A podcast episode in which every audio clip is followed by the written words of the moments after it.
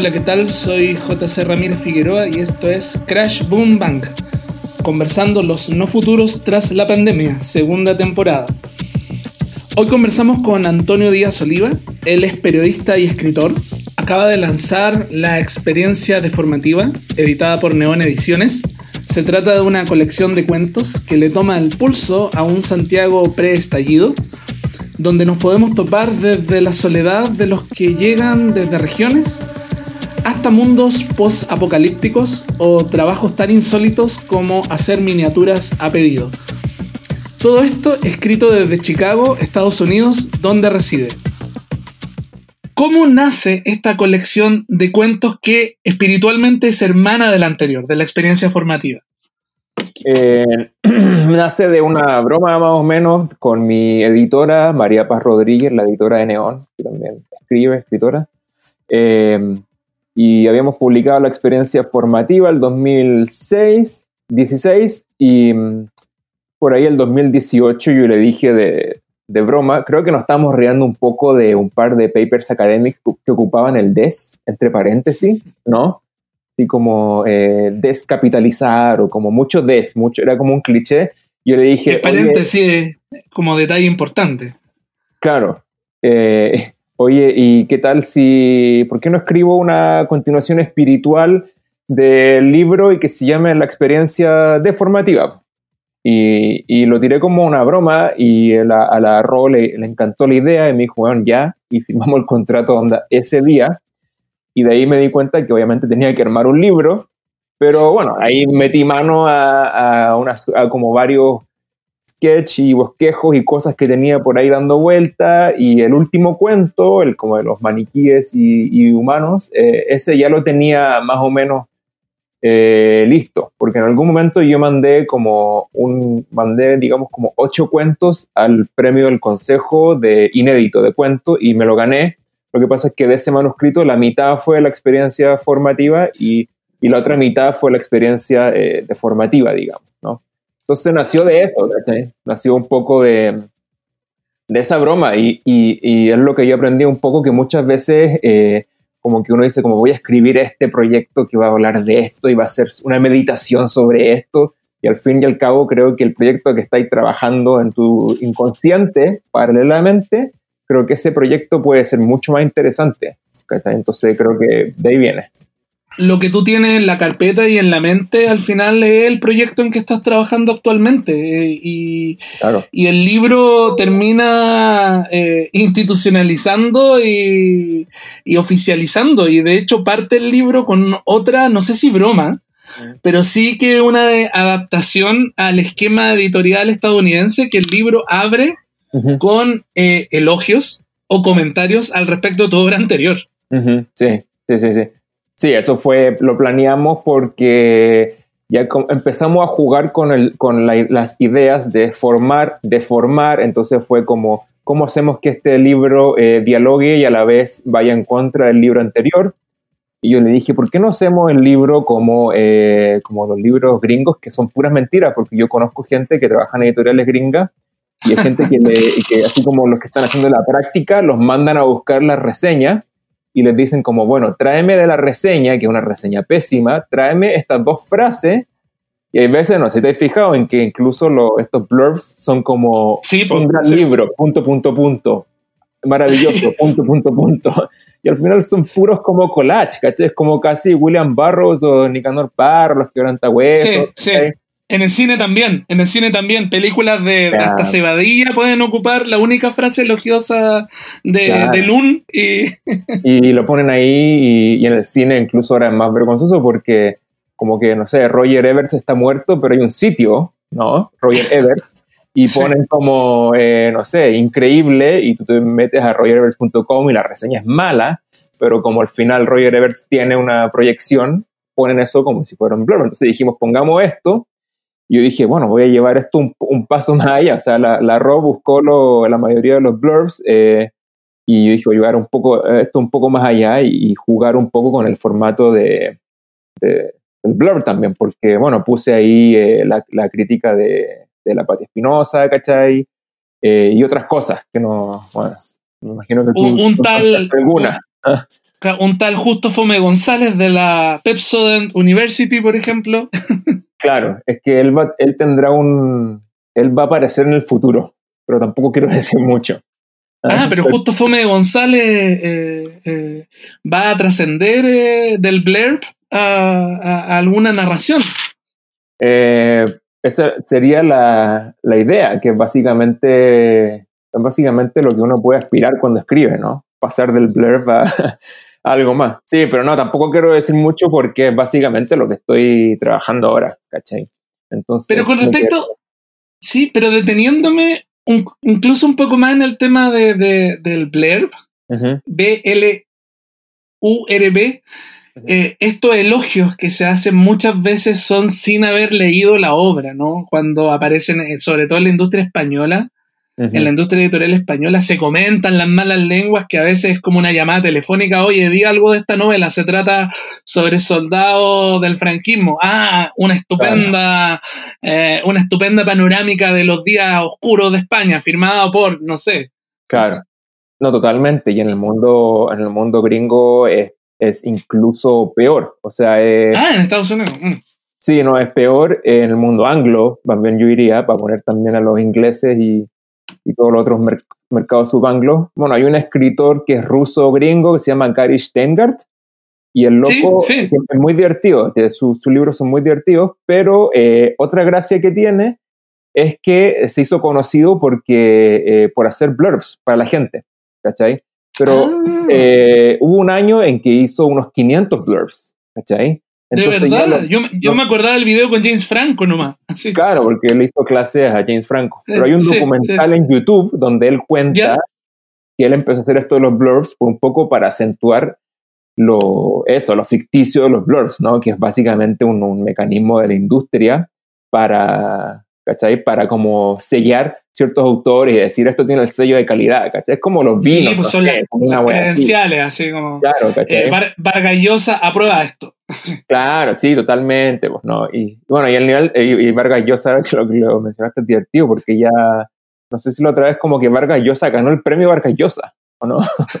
fue como, fue como que ya la industria no, tiene, no tiene, se lo merece. Claro, como que no tiene otros sellos para autovalidarse, ¿cachai? Entonces era como Vargas Llosa ganó el premio Vargas Llosa y seguramente esa novela publicada por Alfaguara Penguin Random House viene con un blur de Álvaro Vargas Llosa, tal vez. Tal vez no es, Mario, sino es Álvaro. Sí, del, hijo al padre, es como... Claro.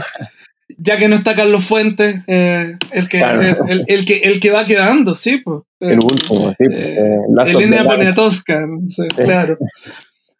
Sí, entonces esto, esto te abre una colección de cuentos con harto humor. Me, dio risa la selección de, de, estas frases, me, me, dio risa también lo de Patricia Espinosa, em, pero no vamos a hablar de ella en esta ocasión. Eh, pero sí me interesa la construcción de estos cuentos. ¿Tú me dices que fueron escritos en distintas épocas o hubo un periodo en particular donde te fueron surgiendo? ¿Algunos años en particular? Eh, el 2000, el periodo 2010-2011, que yo estaba viviendo en, en, Parque Forestal, justamente cuando trabajaba en la, que pasa, ah. y arrendaba un apartamento baratísimo en la calle Rosal, al lado del, ¿Qué, bar. ¿Qué tiempo aquello? ¿Qué tiempo aquello? Como el meme, sí. Eh, y podía ver a mis vecinos al frente y eh, tenía harto tiempo libre. Em, y una de las cosas que hacía con, con mi tiempo libre era observar a los vecinos, en verdad. Así como miraba por la ventana. No, no tenía cable, no, había, no tenía redes sociales, no había Instagram. Eso es lo que uno hacía en esa época. ¿ah? La ventana indiscreta. La ventana indiscreta, totalmente. Y ahí empecé a ver a mis vecinos y, y yo siempre anoto, eh, siempre estoy anotando en una agenda o en el teléfono ahora también, cosas que veo que me pasan, que es lo que ocupo como material literario, y entre lo que vi a mis vecinos, vi muchas cosas, pero lo primero que me llamó la atención y que, que finalmente quedó en el cuento es un apartamento en el cual había un gato romano, eh, que el gato estaba solo, pero el apartamento parecía, estaba amueblado, tenía todo, y nunca había ninguna persona en dos años y medio y eh, solo el conserje con su cotón azul que iba y le daba comida al gato y un par de veces le llevó como ratones de plástico Y una vez el conserje subió y estaba como súper triste y agarró el gato y lo meció como una guagua. ¿cachai? Y ahí yo dije, acá hay algo. O sea, como que el conserje está... Acá hay una historia y un vínculo. Claro, un vínculo, hay algo y anoté eso. Y todo eso, esos como bosquejos, ¿cachai? Que quedaron, son los que rescaté después, del 2018, cuando dije tengo que armar un libro de cuentos. Eh, y dije como, bueno, quiero hacer este, un cuento sobre, sobre una, una, señora. O sea, me puse algunos pies forzados, que era que quería eh, protagonistas mujeres, pero que fueran viejas. ¿cachai? Entonces, dos cuentos que tienen protagonistas mujeres que son viejas y que son artistas. Eh, y, y, así, y ahí, y ahí entró como un poco la etapa de collage, cortar, pegar, eh, leer en voz alta, grabarme a mí mismo, leer y editar con, con la, con la RO, con la María Paz Rodríguez, que es, clave eso, ¿cachai? O sea, ya llevamos trabajando dos libros míos, pero también trabajamos como en la editorial, eh, yo soy traductor para la editorial, entonces ya nos conocemos mucho y tenemos eh, como telepatía literaria y yo me he leído todos sus libros, ella los míos, y los comentamos, entonces también eso eh, sirvió mucho. Entonces, 2000, 2018 a, básicamente a terminarlo el, el año pasado, en, en octubre, que justo estuve en, en, Chile, ¿cachai? Para eso. Y ahí terminé el último cuento, la última pasada, lo terminé a, pocas cuadras de la Plaza de la Dignidad. como una ah, pero en, en, en, un poco más de una década eh, hace eh, a través de todos estos cuentos eh, un retratos bien precisos de, de, cierta fauna o de ciertos modos de vivir en Santiago. Yo para el lector o para el auditor que está escuchando, el primer cuento que se refiere Antonio tiene un título que es A pocas cuadras del parque forestal, la señora González graba vidas ajenas. Y, el cuento está estructurado en letras, no en números, A, B, C, D, como para que no te pierdas en los departamentos. Cada letra refleja lo que ocurre en un departamento, en una vida de las personas y que empiezan a entrecruzarse. Pero tú tomas todo el, el, mundo del K-pop en cierta medida, el de las señoras que viven en estos departamentos gigantescos, las parejas eh, gay que, que, que, viven también en, en ese sector. Eh, la soledad que experimenta eh, este señor que cuida gatos, del cual tú cuentas que te inspiraste, pero haces una captura de Santiago bastante precisa. A mí me llamó harto la atención. ¿Cómo, ¿Qué comentario has recibido al respecto de, eso? Eh, sí, no, o sea, por ejemplo, bueno, todo lo que dijiste, también hay gamers, porque la pareja de, gays son gamers también, ¿no? Sí, también, claro. Están jugando ahí todo el día eh, y mucho eh, sí, esa soledad del centro de Santiago me interesaba porque también fui parte de esa soledad, porque viví eh, solo y, y, y, se nota más que tal vez la soledad de los barrios periféricos que son más callados, ¿cachai? Eh, son más silenciosos. Esta soledad se nota porque el sábado, especialmente en Parque Forestal y los alrededores, el sábado hay mucha vida y, y el domingo ya empezaba a decaer y después el lunes era como ahí, entonces como que siempre había una, se acentuaba un poco el fin de semana.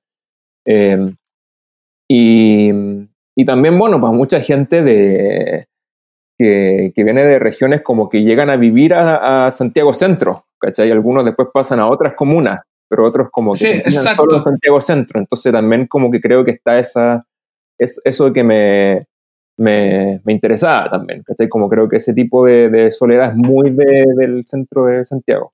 Tú me hablabas de, de, esta vida que tiene la gente que llega de regiones a, a, a, Santiago. Eh, y es verdad, la mayoría llega al centro. Y, su primera aproximación con Santiago no es de esta vida idílica de Ñuñoa o, o, o, del barrio alto, o incluso de lo que. del barrio alto, o incluso de lo que se conoce como la periferia. Es la vida centro es distinta y se ven estas señoras solas de repente que se vuelven estrellas de, de, de, redes sociales o de Instagram eh, por accidente. Sí, o sea, las protestas, algo de eso pasó, ¿no? Como que muchas señoras salieron, hicieron famosas porque tal vez estaban muy encerradas antes. ¿ah? Y vieron las protestas como forma de salir y, y de, de, mostrarse. Pero sí, o sea, me interesa eso de las redes sociales, ¿no? Que ha, un poco uh, nos ha puesto en el lugar de la narradora de, de la de protagonista de ese cuento. Como que ahora tenemos acceso a esas vidas privadas y hasta podemos grabarlas y hasta podemos modificarlas y hasta podemos incluso hacer algo que termine como la protagonista, como hace la protagonista del cuento, que termine después en una muralla, como arte, entre comillas o sin comillas, como uno quiera. Y, se vuelve una figura de, esa semilla eh, artística de Santiago que tú la ejemplificas súper bien y me dio mucha risa eso en la revista Viernes, que ahora ya está reducida a, a, páginas del diario La Segunda nomás, no es una revista unitaria, digamos. Sí, no, ahí, eh, eh, o sea, como que cada vez ahora que escribo y pongo alguna mención a un medio de comunicación, como que tengo miedo de que va a quedar obsoleto cuando se publique el libro. ¿Cachai? Pero sí, o sea, como que yo dije, esta señora la, la, van a pescar, a la, a la, protagonista del cuento la van a pescar en viernes, en Duna, eh, ¿no? Como de ese... De, es, de ese perfil la señora, la señora González. ¿eh? Claro, de, de ese eh, perfil, aunque no vive en Vitacura, ¿cachai? Creció, o sea, es como más, es un poco como Jorge Edwards, digamos, en ese sentido, tal vez. Es, es de esa vieja elite Vive en el parque forestal, pero eh, sube a, a, Vitacura a ver las galerías. ¿Cachai? terminó claro. es, de esa elite, pero es un retrato bien, y bueno, y está el joven coreano también. Eh, y, y, esta chica que odia cuidar a la, a la, abuela, pero lo hace igual. Es decir, tú desarrollas una fauna eh, no sé si fauna es una palabra final ofensiva contra estas vidas, pero desarrollas como una, una vida, unos arquetipos de, que efectivamente te lo topas en el centro todo el tiempo. No sé en Estados Unidos, que en Estados Unidos hay otra, otra fauna. Sí, el pistolero tejano, acá no hay eso. No, claro, el pistolero tejano, el, el gran Lebowski. Eh, eh, claro. No, no. O sea, creo que la distancia de Chile pude eh, llegar a pensar mucho en esos arquetipos porque también yo caminaba mucho cuando vivía ahí en, Rosal, iba mucho a, a Paseo Humada, Monjitas, me gustaba mucho caminar eso, el parque, ¿cachai? Como que se vi muchas veces eso y iba mucho a comer a patronato a, a los coreanos. Y me, me, me, gustaba mucho ese mundo y claro, en esa época no existía, o sea, existía, pero no se había vuelto tan omnipresente el, el K-pop, ¿cachai? En esa época sí, es verdad. Onda, em, eh, este grupo, claro, estos grupos famosos eh, todavía no emergían más allá de una cultura, de una um, tribu urbana, no, no era... Claro, o sea, estaba el... Blackpink no, no existía, creo, no era popular.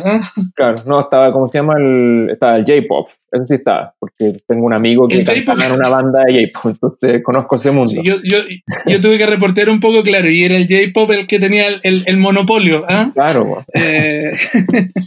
Eh... Y bueno, el, niño este, claro, o sea, el, chico este que se llama Jimin, que sus papás llegaron a, a, Chile, llegaron a Chile como en estos, en el Tratado de Libre Comercio como que firmó De Pinochet, fue eh, creo que fue Pinochet el primero que abrió las puertas, no sé, no sé por qué razón, y después ya con Frey ya se estabilizó, ya...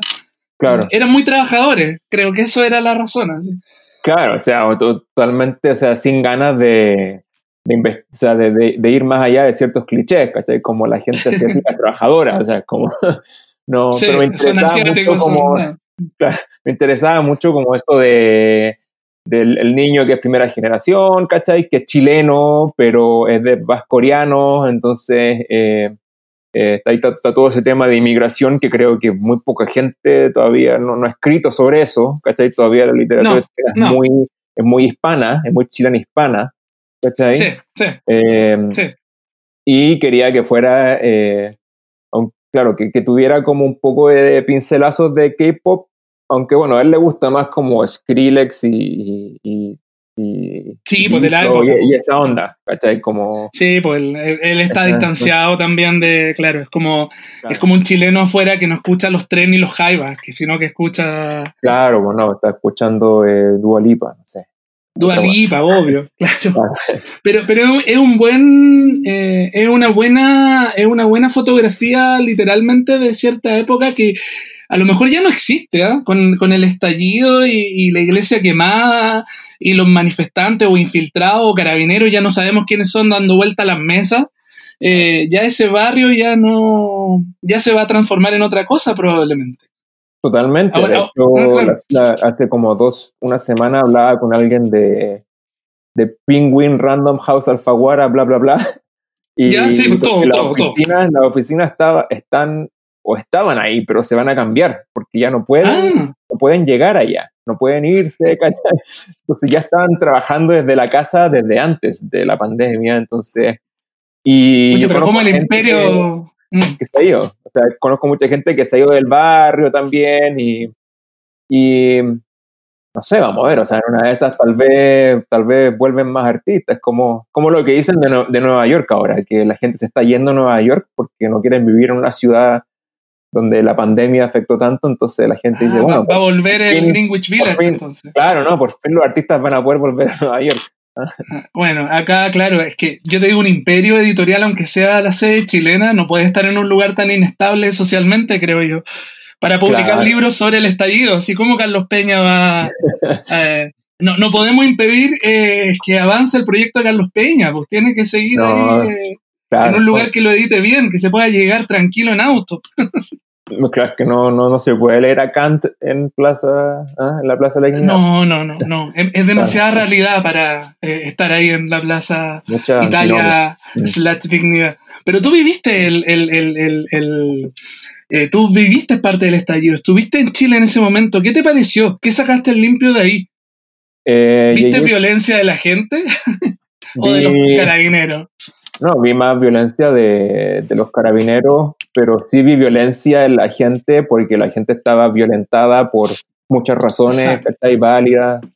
Eh, o sea, como que me pareció que igual un, llegué como un mes y medio antes del estallido, creo.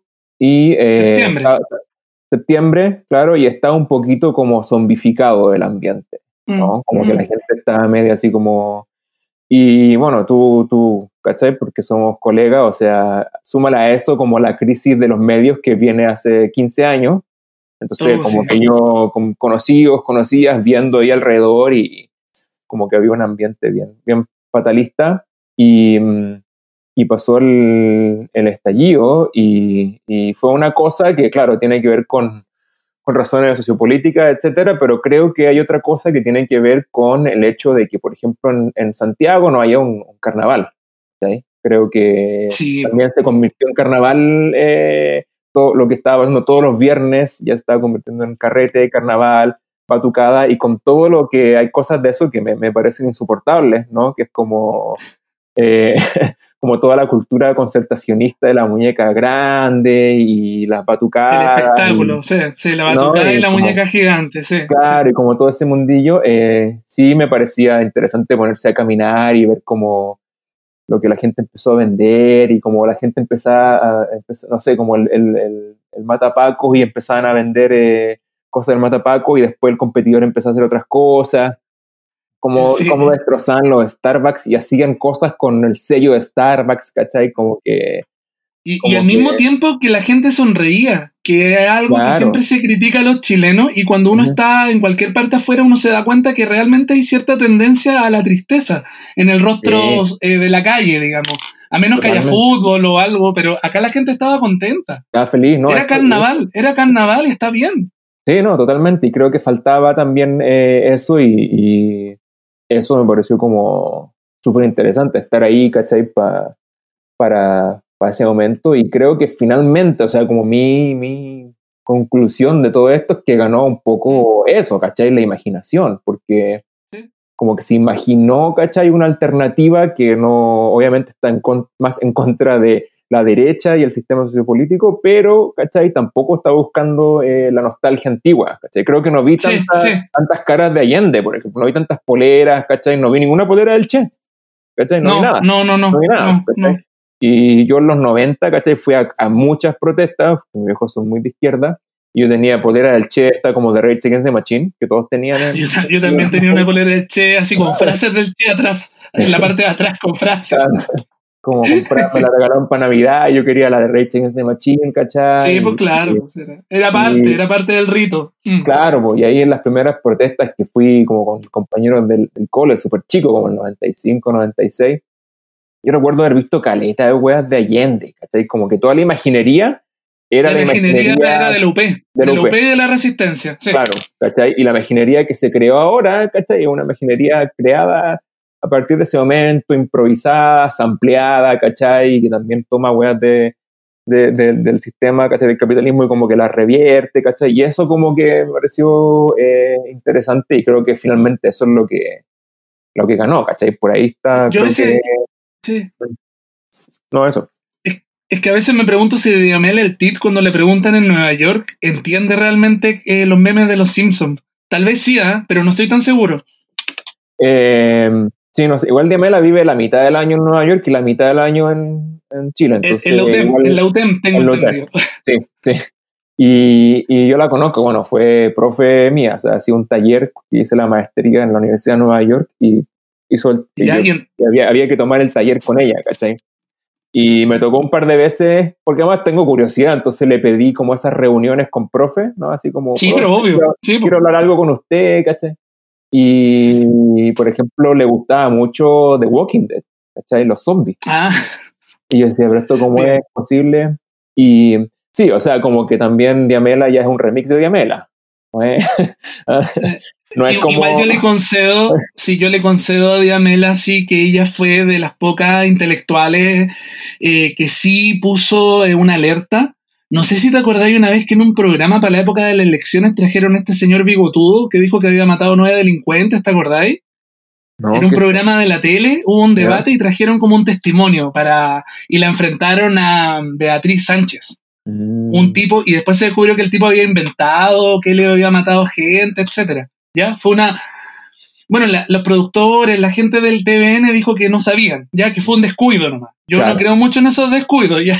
obvio que no. Pero, pero Diamela Altide escribió una columna diciendo, hablando de los montajes en una época en que no se hablaba mucho de montajes comunicacionales. Mm. Mm. Así que le concedo a ella eso. Si solo me pregunto si entenderá bien eh, la dinámica de los memes que ni uno logra entender versus las protestas que habían en los 80, ponte tú que eran mucho más disciplinadas y más tristes también. Súper tristes, o sea, no, era, era mucho más, eh, más, más flemático, mucho más triste, puesto mucho más celebratorio. O sea, pasar de, de la época de, del Cada a la señora Pikachu, o sea, hay mucho eso, más sí, a, a eso, sí.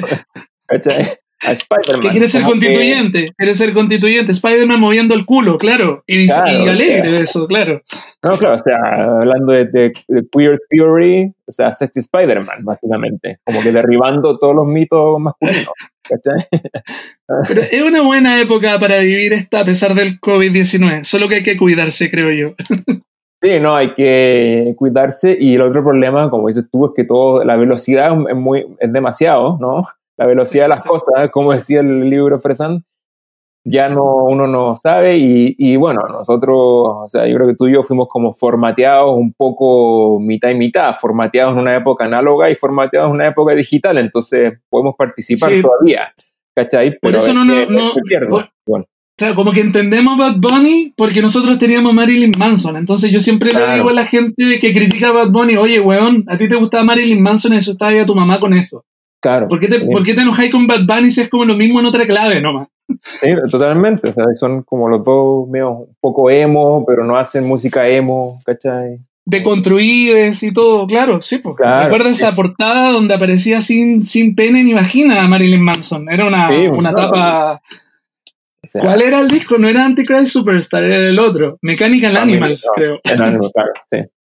Eh, Pero, pero avancemos hacia accidentes felices, que es un poco eh, eh, la conejita y estos personajes que me imagino lo de la, de, la cubierta, aunque no sé si es precisamente eso, pero eh, ante un mundo apocalíptico. Eh, ese fue escrito en otro momento. ¿A qué, a qué corresponde e- ese segundo relato? Eh, o sea, como que el primer bosquejo de ese relato lo escribí uno- unos cinco años atrás y eh, la primera idea, idea fue eh, una, una de esas noches en que uno empieza como a perder la cabeza y empecé, no sé por qué, a pensar en la película Fargo, ¿no? Y eh, me metí obviamente a la entrada de Wikipedia y vi que después de, cuando dieron la película Fargo en Japón, una señora pensó, porque entró tarde al cine, pensó que, o sea, o sea, como que no, entró al cine y vio y creyó que ese anuncio que sale, que dice como los hechos en esta película son verdaderos, pensó que era verdad y es una broma. Es, una broma de Cohen, claro. De Cohen, Y si te acuerdas en Fargo, la película termina y, el, Steve Buscemi entierra la plata en, una, en, una, en un cerco. Me acuerdo que era, er, esa película es terrible y terriblemente buena a la vez, así que terriblemente o sea, la, vida poco y bueno, esta señora japonesa viaja a, al medio oeste norteamericano e intenta buscar el, dinero y muere en el intento. Y yo dije, como, ¿qué onda? Esto es demasiado. Y empecé como un poco a jugar con esa idea, ¿cachai? Eh, sí, pues están buscando una búsqueda enloquecida, ¿cierto? En un, en, un, en un Chile. Yo siempre pienso que todo ocurre en Chile, ¿ah? Ojo. Sí. Eh, sí, pues sí, es Chile, eh, pero destruido. claro, sí, un Chile como norteño destruido, ¿cachai? Donde la gente no le ha quedado más que armar sus propias comunidades, ¿cachai? Como que esas son ah, sus... Mad Max. Mad Max, sí, que, es lo, que, lo que yo creo que va a pasar en, mucho tiempo, que es como estas comunidades imaginarias, los países, van a, expirar, ¿cachai? Van a, van, a, van a terminar como... Eh, tienen fecha de vencimiento y, van a, van a, y tienen que salir otras comunidades imaginarias pero ahí no van a ser tan grandes, yo creo, ¿cachai? Van a ser mucho más triviales, ¿cachai? Entonces... Es posible, ¿eh? Es posible si es que ya no está pasando, ¿eh? Si es que no, sí, si es que no, ya no está pasando. Entonces, eh, y, y, ahí nació de eso, y bueno, después como había que hacer el juego entre la experiencia formativa y la experiencia deformativa, el, el, el cuento que abre la experiencia deformativa, que se llama como el, el libro, Trata sobre como dos eh, como chicos que crecen en una comunidad durante los últimos años de Pinochet y una comunidad de unos hippies, ¿cachai? Sí, lo tengo acá, sí, sí. sí. que en un momento en la comunidad entran conejos y los conejos empiezan a destruir la comunidad, entonces la figura del conejo la quería agarrar, claro, pero quería obviamente meterla eh, con, con, tono de tono sátiro, con tono ácido, en verdad, ¿no? Tono sátira ácido así, y, algo que me sirvió mucho fue eh, eh, Leonora Carrington, la escritora, pintora mexicana, ¿cachai? Que, que, mete mucho surrealismo y mete mucho eso, y ahí, y ahí agarré, agarré como harto, harto como eh, estética o como el, espíritu y lo metí en este, en este cuento, ¿cachai? Que misteriosamente... Este estética... sí, sí dime, dime, perdón. O sea, como este cuento el que más ha funcionado con, con, como con cabros de, de 15, 14, ¿cachai? Que me han invitado a colegio. Últimamente como a tres, cuatro colegios a dar a charlas, estas como clásicas cosas como invitemos a un autor para que no... No, pero eso es súper importante, cuando, cuando eres alumno, eso te marca a veces, o para bien o para mal, porque te puede volver escritor. Y no sé si es un camino, bueno, es un buen camino. Se sufre nomás. Y siempre, eh, bueno, el, el, el, como han leído el, el, libro, el que más, el que más agarran es, es ese. Mira.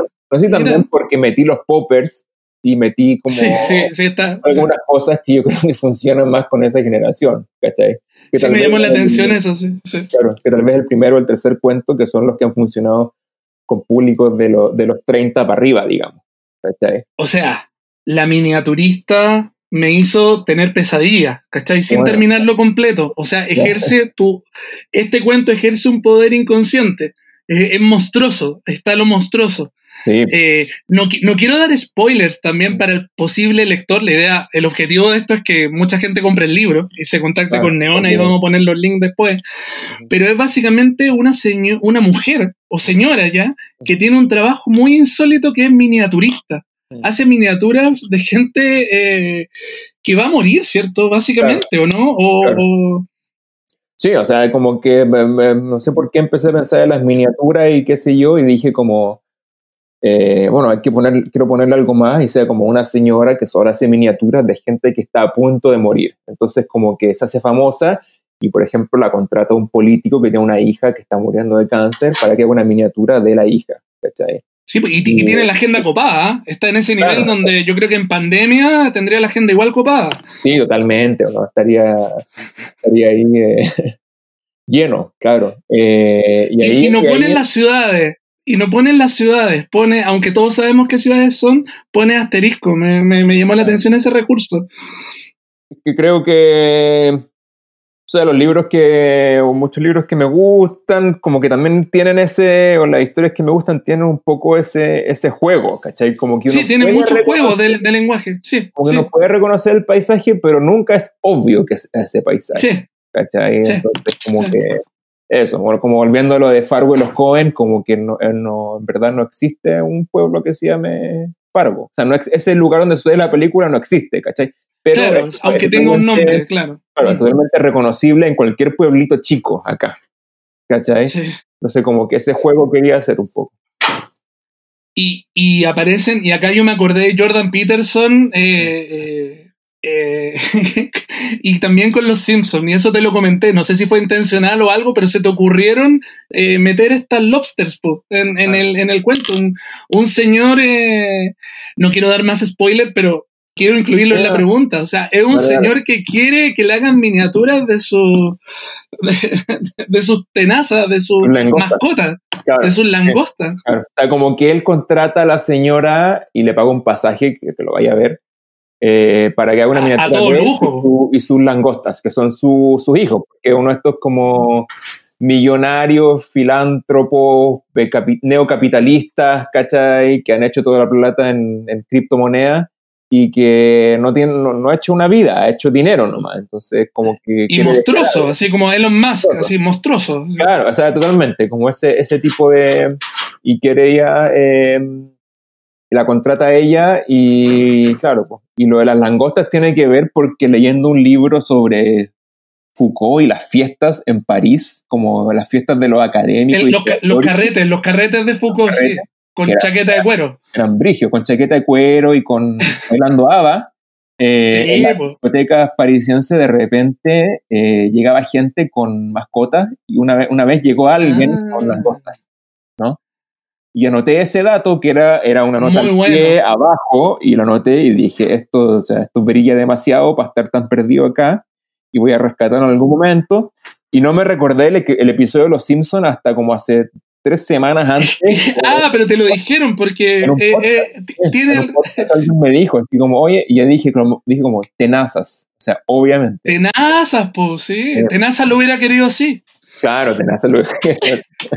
sí, no, totalmente. No, y también emerge el, de este pelado detonado de Foucault, emerge acá en tu cuento el obsceno escritor, que claro. uno piensa de inmediato en Donoso. Sí. sí, no, tiene ese otro de los de las capas, ¿cachai? Que es la capa del, del donoso del donoso primero, porque esta, esta, la miniaturista como que iba de vacaciones con Donoso y tienen como una historia que no voy a spoilear, y también el Donoso, el Donoso como posterior, ¿no? Que es el que cuando ella tiene un recuerdo, cuando se reencuentran y está firmando... En una feria del libro. claro, la estación Mapocho, básicamente, ¿no? En la filsa, claro. claro, ¿cachai? Eh, y, y sí, tiene que ver con lo de Foucault y con lo monstruoso, ¿no? Como la, la dicotomía humano-monstruoso que al final es mucho más frágil de lo que pensamos. Pero también hay algo que es, no quiero forzarlo tampoco, pero emerge algo muy chileno también.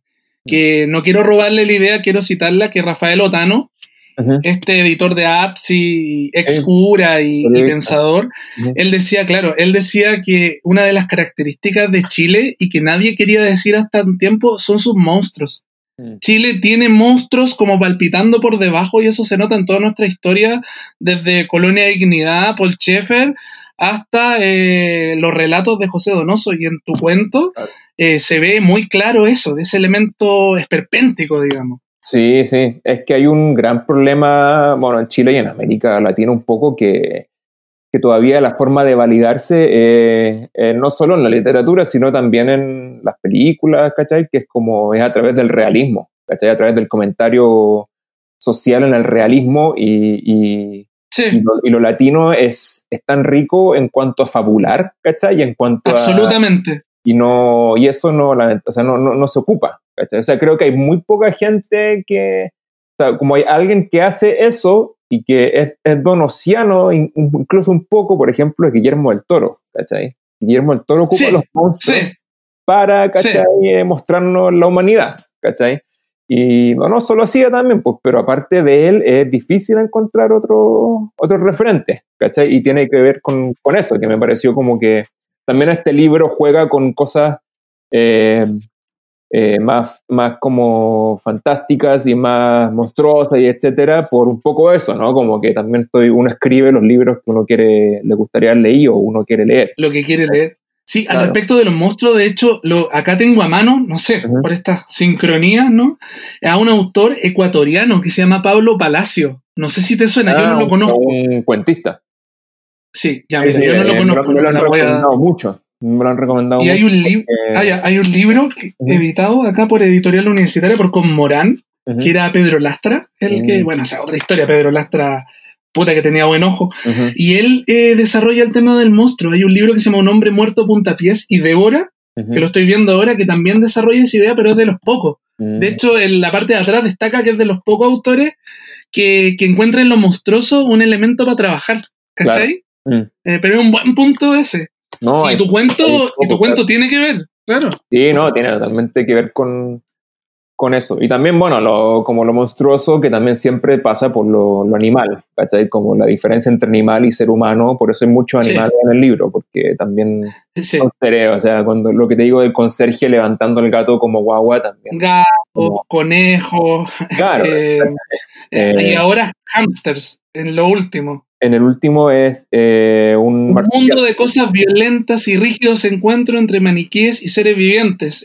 otro, post, otro cuento apocalíptico, pues donde eh, le estoy contando al lector que va a comprar el libro, obviamente va a ir corriendo ahora a, la página de la editorial. Claro. Es un mundo donde los maniquíes eh, se tomaron el, poder, así...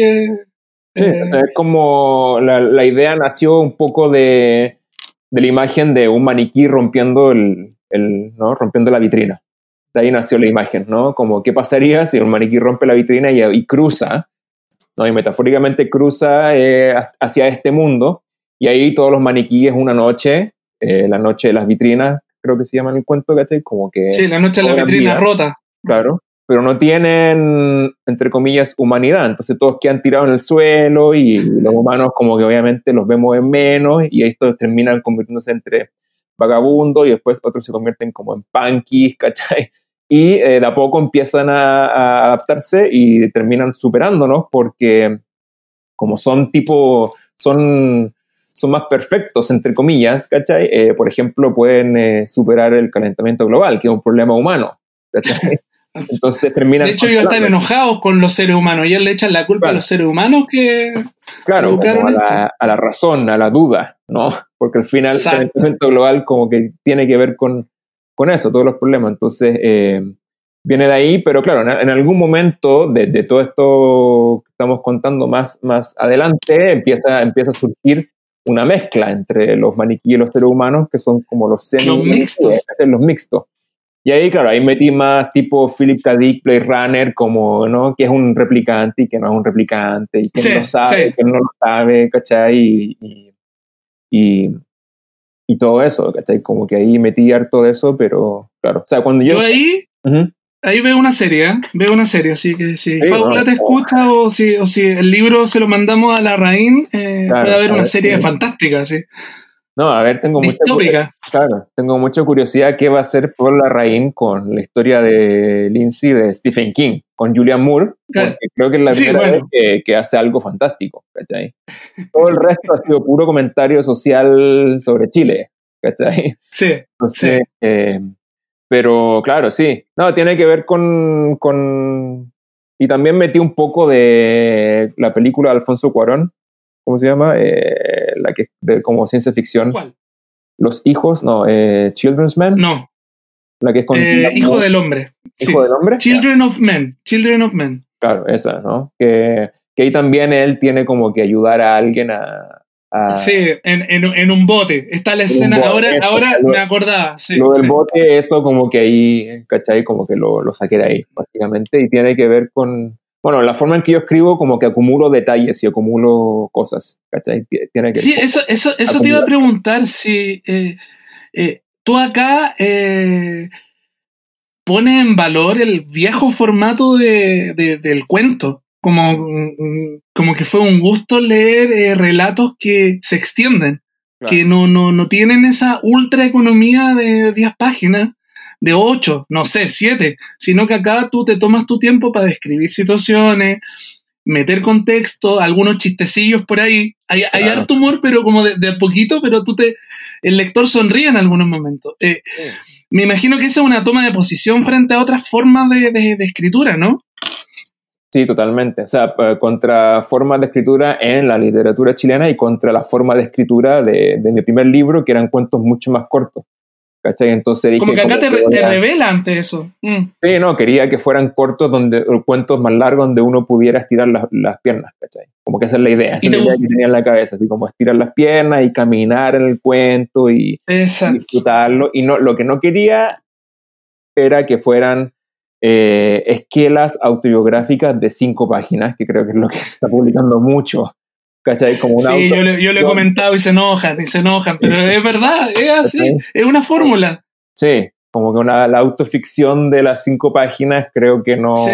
no, creo que la imaginación es un músculo y hay que estar entrenándolo con leyendo y, y caminando, ¿cachai? Y, y, y, conversando y una serie de cosas. Y creo que, que sí, o sea, muy, demasiado autorreferente, ¿no? Como en ese formato de, de la autoficción de cinco páginas, ¿cachai? Porque además uno queda con gusto a poco igual, es como el gran problema, ¿no? Como que esos sí. como que empiezan y terminan y entonces como que quería yo, que claro. fuera lo, lo contrario. Sí, yo entiendo que para las editoriales es una bendición un libro breve eh, porque sale más barata la impresión y se tiene más bajo control y el escritor también. Po. Claro. Pero creo que hay que apostar por estos relatos de más largo aliento porque a la larga son más recordados. Eh, eh, y acá apostaste solamente por cuatro, pero ocupan muy, o sea, la edición del libro está muy, eso te lo decían en otra entrevista, eh, que la edición es, es, pone en valor también el relato, hay una muy buena elección de, del diseño editorial. Claro, no, ahí la María Paz, Debo decirlo. Sí, y la Denise, que la que hizo las dos portadas, la experiencia formativa mm. y la experiencia deformativa. Y la deformativa. Eh, bien, y, y, también, claro, la idea era jugar con, con, la, con los conejos, ¿cachai? O sea, eh, sí, a mucha gente es muy divertido porque la portada de la experiencia deformativa, eh, la gente dice que son como Stormtroopers, ¿no? De conejos. De hecho, de hecho. ¿Cachai? Eh, pero con un bolsito Nike, Nike como dicen, claro. y, y, y, un arma, obviamente. Claro, el, arma lo tiene ella. El arma lo tiene ella, porque, eh, claro, en ese cuento, el, el segundo, sí. Dientes Felices, tiene que ver con. Conejita. Con sí. Conejita, o sea, sobre ella, pesa que está narrado eh, por él, por Conejito, que, que es menos, menos atinado, Conejito, pero justamente me interesaba un poco como el el narrador que es un poquito más tonto, ¿no? que es como los clásicos de, de, Faulkner. Faulkner tiene varios personajes que, que tienen problemas mentales. Entonces era como agarrar. Donde, poco... Claro, el narrador no se la sabe toda, no es un, es un no, antihéroe, que funciona, claro. funciona, uno, uno, le agarra cariño a los antihéroes. Eh, claro, sí. No. Sí, no, y, no sé por qué me acordé de, de, de, Matías Vicuña que se las sabía todas y no terminó muy bien, así, volviendo a una lectura de claro, iniciática. No, ¿sí? ¿eh? claro, no, no, los que las saben todas al final no, no saben nada. No, no eh. va muy bien. No, yo, yo encuentro así eh, que, eh, y también ahora me doy cuenta conversando contigo que tampoco está la primera persona, ¿no? Eh, no, eh, no, lo, de, lo, el de accidentes felices es primera persona, pero claro, no pero, es sobre pero sin... ella, ¿cachai? Que es claro. lo que quería hacer, porque ella es la, ella es la, la, que vale, la que cuentan, la que importa en el cuento, pero eh, está narrado por él, ¿cachai? Y, un... y, y quedaste, me, me, imagino que quedaste satisfecho del proceso, ¿cierto? O, o, te, o, te, queda, o te pasa eso que cuando el libro ya está impreso dices, chuta, no me gustó esta eh, parte, haberlo o quedaste muy, muy contento con el resultado final. No, quedó, o sea, la edición quedó súper bien y todo, pero obviamente, o sea, no. eh, voy a, de, de, hecho, la edición que salió en Estados Unidos con la editorial que publica en español, junté los dos libros y los publiqué en un volumen solo y le eché una, sí. una, una revisión y había un par de cosas muy chicas y, y, también le eché un par de pincelazos por aquí y por allá para acentuar algunas cosas, ¿cachai? Pero nada muy, muy grave, ¿cachai? Creo que más bien repeticiones y, y coma y punto así, ¿no? Y creo que no. pero ya, lo saben ya estudiantes de, de literatura eh, en el futuro van a tener que... tienen varias versiones de, de, este libro para que revisen. si quieren el tenure y comparen. Ah, si quieren el ah. profesorado ya saben. Este ya, ya saben ya en el futuro o ahora, ¿por qué no? Y, y cuéntame, Antonio, eh, ya que hablamos ya del libro, me interesa el futuro. Pues, ¿Qué se viene? ¿Qué proyectos estás trabajando que se puedan contar? Eh, que, se puedan contar. Sí, sí, para el próximo año va a salir eh, la nueva edición de Piedra Roja, el mito del gusto chileno, que este año cumplió 10 años, pero no pude sacar la, edición porque está todo cancelado este año, básicamente. Sí, sí, no, no. he seguido investigando, ¿cachai? He, encontrado más cosas, entonces. Y eso para el próximo año, eh, y es como una historia oral, ¿cachai? Como que mi libro, que lo publiqué el 2010, era más bien como una crónica, igual media tímida, porque yo era súper chico y fue mi tesis de la universidad. Em, y ahora es mucho más, más, más extensa y tiene mucho lo que me interesa, como esto de la contracultura que un poco como que participaba de la izquierda, pero a veces como que la izquierda lo echaba, la izquierda, la, izquierda nunca entendió bien la, contracultura. Bueno, y la contracultura también era, a veces amarillaba, pero a veces militaba. ¿ah? Ojo, la contracultura estaba más comprometida con la UP que al revés. Claro, ¿no? Es súper eh, camaleónica en ese sentido, me interesa. Mm. Eh, hay un escritor gringo que se llama Jonathan Lethem y el loco tiene una novela que se llama Los jardines disidentes y son sobre los años 60 en Estados Unidos, ¿cachai? Y está narrado por una, un personaje que es básicamente su abuela, porque su abuela fue parte del Partido Comunista en Estados Unidos, que básicamente ¡Oh! era un extraterrestre. ¿Cachai? Sí, eh, y claro, la abuela carreteaba con Norman Mailer y iba a los conciertos de Bob Dylan y como que, la, como que la izquierda gringa podía pasar, ¿cachai? Y entrar dentro de la contracultura liberal, ¿cachai? Que en esa época liberal era diferente a lo que significa ser liberal hoy.